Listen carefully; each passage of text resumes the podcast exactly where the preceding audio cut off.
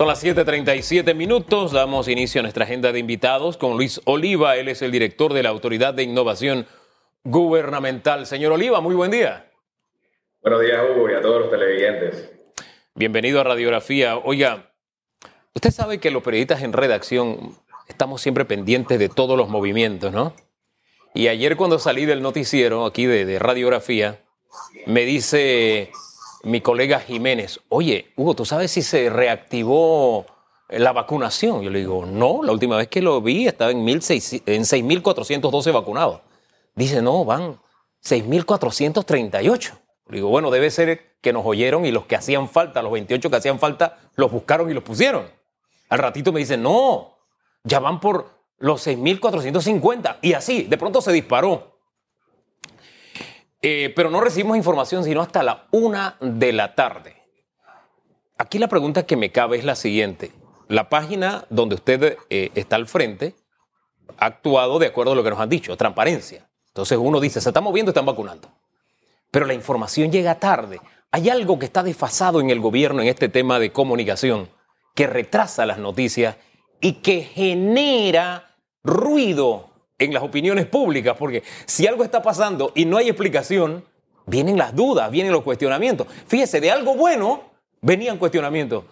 Eh, eh, usted, que forma parte de todo este engranaje, usted nos puede ayudar a entender por qué de pronto hay quienes van a una velocidad, como el caso de la página suya, que nos dio la información, la primicia ahí al ver cómo se iba moviendo, versus otros que, no sé, son como mastodontes, tardan en decir, sí, es cierto, estamos vacunando. Y tardan para mover la otra pata de la otra información. ¿Qué es lo que pasa, don Luis? mira, la plataforma del vacunómetro es una plataforma que está en línea. a medida de que se van vacunando las personas, existen los oficiales de trazabilidad que van con cada una de las enfermeras y ellos van anotando toda la información y eso sube sin ningún tipo de filtro eh, de una manera transparente para los ciudadanos. La información y toda la estrategia de comunicación va de la mano con, con todos los mensajes que el, el, ministro de Salud y todo el equipo eh, ha estado hablando. Sin embargo, eh, por eso fue que ustedes lo vieron de que al principio empezó más lento y después eh, aumentó la velocidad, porque realmente en algunos puntos se inició a vacunar previo al, a que se hiciera el anuncio y la, la herramienta de manera transparente lo mostró. Sin embargo, una vez se da el anuncio hacia el inicio de la tarde, eh, vieron que el vacunómetro empezó a, aumentar más rápido porque fue la instrucción que se había, se había generado. Ahora, dentro de todo el esquema de vacunación, señor Oliva, ¿cómo, ¿cómo se va a cuidar que la información que va a estar compartida de manera pública por parte del Estado, específicamente con el tema de vacunas, eh, esté sincronizada? O sea, esté alineada, porque de lo contrario, esto lo que va a provocar en la población es desconfianza. Creo que en este momento hay que cuidar cada detalle de esto, cómo lo van a hacer ustedes ante el, nuevo escenario de vacunación en el que ya estamos andando en este momento. Sí, como hemos venido diciendo, eh, esto es una estrategia continua de vacunación, ¿no? Y el, ministro en, en, su mensaje ayer ha sido bastante claro indicando de que se van a estar vacunando los hospitales, las, personas de primera línea de los hospitales privados, que van a estar continuando con el proceso de las personas de primera línea y todos los que están comprendidos en la fase 1A. Y realmente el, vacunómetro es, ese mensaje que se le manda a la ciudadanía de que estamos haciendo las cosas bien, de que se están haciendo de manera transparente. Te doy la primicia de que vamos a estar eh, en los próximos días ya liberando también por cada una de, las, de los lugares de las instalaciones donde se está vacunando, qué cantidad de personal de cada uno de los rubros, llámese si son enfermeras, técnicos, personas de aseo, han sido vacunadas. Y eso es muy importante para aumentar la transparencia. Oiga, eh, eh, fíjese que una de las cosas que más, uno de los aspectos que más hay que cuidar es, es la, la credibilidad. Y, y yo aquí entonces le doy un ganchito porque nos enteramos de lo que estaba pasando con AIG y se hace buena la palabra. Lo que pasa es que uno contrasta lo que se, como periodista, uno contrasta lo que recibe como información con los hechos. Y entonces que a usted le digan, yo voy a estar publicando en tiempo real eh, el proceso de vacunación, que uno esté pendiente, vea que se mueva, constate con la realidad que es verdad, uno tiende a mm, alimentar más la credibilidad en esta fuente que en otras a las que uno se acerca y uno le dice, oye, se está moviendo el vacunómetro. Mm, y no hay respuesta, no hay respuesta sino horas después. Así que el ganchito es porque ahí eso aumenta la credibilidad en lo que ustedes están haciendo. Sin embargo, ese ganchito quiero acompañarlo también de quejas que hay en el tema del bono o del vale solidario, de personas que recibían y fueron en enero, no pueden inscribirse. El tema de los extranjeros, si ya la pestañita prometida, de eso sí no lo he revisado, si ya se les habilitó. ¿Qué se ha corregido en ese impasse del que hablamos la última vez? Para volver al tema vacunas, por favor.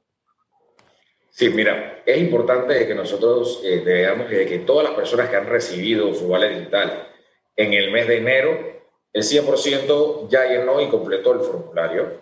Eh, y es parte de una estrategia eh, en la cual ustedes pueden ver también en la página de Panamá Solidario, todas las personas que han hecho uso de su, de su digital están allí. Y esto es liderado por el, por el señor presidente, quien fue el que nos autorizó también a publicar el vacunómetro. Así que toda esta estrategia realmente como, como equipo, liderado por el presidente que nos dice, publiquen y sean transparentes.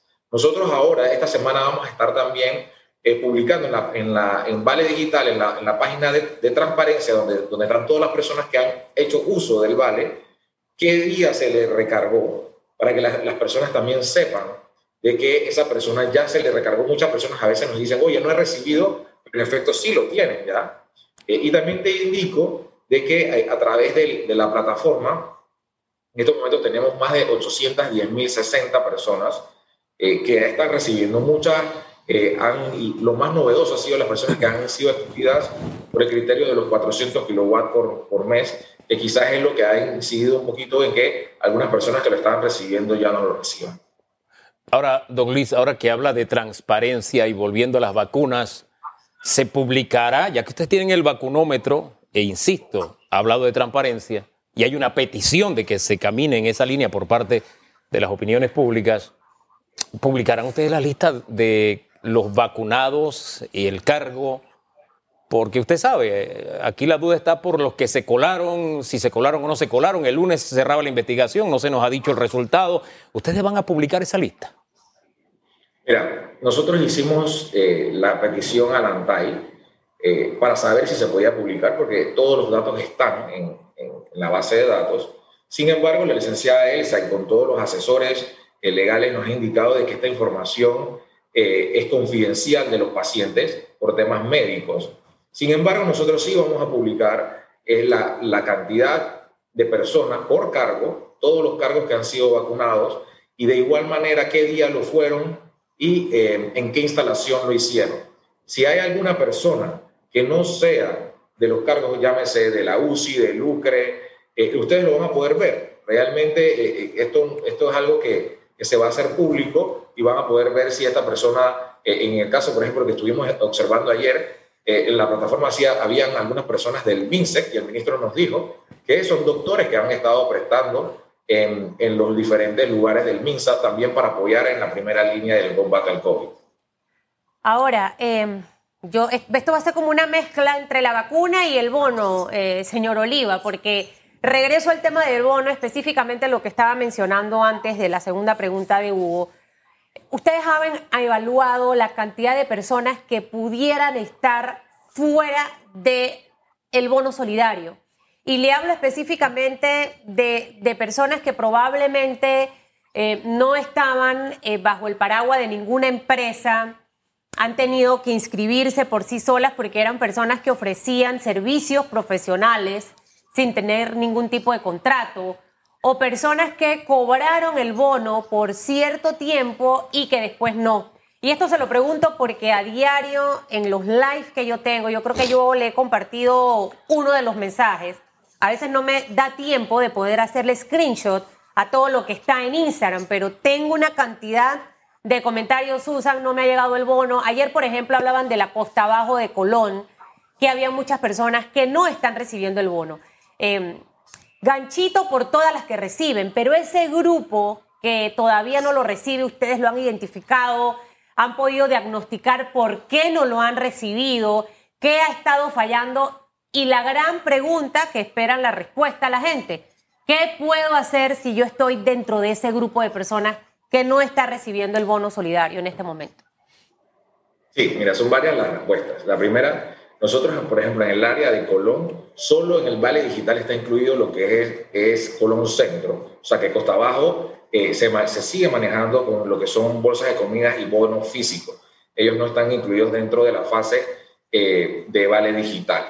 Nosotros adicional vamos a estar eh, liberando también las personas cuando se validen, van a saber cuál es la exclusión, dada el, el último decreto, el 830 de, de diciembre de 2020, que tienen, para que también sepan, muchos de ellos eh, nos han llegado con casos y cuando investigamos es que el trabajador, el, el, empleador no lo, no lo suspendió y por eso es que también hemos estado eh, alimentando mucho de trámites en la página de Mitradel. Muchos eh, empresarios han reactivado a los trabajadores para luego despedirlos y esa situación la hemos identificado y salen para nosotros como trabajadores reactivados sin embargo, eh, se, les, se les quita el vale digital. ¿Qué hicimos nosotros ahora? Nosotros en la página de Mitradel hemos lanzado un trámite para esas personas que fueron reactivadas puedan indicar que fueron despedidas para que puedan entonces entrar en el siguiente ciclo eh, como una persona que reciba el vale digital. Entonces es muy importante que la ciudadanía sepa que esto es muy dinámico. También veníamos teniendo los, los, casos de los salvoconductos, eh, que, que, cada vez que se han estado haciendo algún, algunos de los cierres se han utilizado y eso es un, un, uno de los motivos de, de exclusión también, ¿no? Las personas que cobraron y ya no reciben el bono, esa misma plataforma que usted me menciona, ¿hay algún canal? La queja es, yo llamo ese teléfono, nadie me contesta, nadie me responde o no me dan una respuesta. Y, y de verdad que yo trabajo y puedo recibir mi salario, a lo mejor no completo, pero tengo un ingreso. Pero aquel que no está trabajando y que encima de eso no tiene la oportunidad de salir a hacer una que otra cosa, el no tener comida, señor Oliva, eso desespera a cualquiera. Entonces, no sé qué otra opción tienen porque esto va hasta junio, para que la gente pueda llamar y pueda tener una respuesta más directa y, y certera, ¿no? Sí, mira, nosotros, yo estuve reunido en el día de ayer eh, con el equipo del, del 311, del 140 y la ministra de Desarrollo Social y su equipo, eh, evaluando todos los casos que nosotros recibimos, porque eso lo cruzamos también con las bases de datos de las personas que reciben bolsa de comida y que reciben bono físico, no solo vale digital, porque muchas de ellas están en áreas que no reciben el vale digital. Pero quiero que sepan de que cuando llaman al 140 o llaman al 311, toda esta información es canalizada y trabajada para eh, el apoyo de, todas estas personas.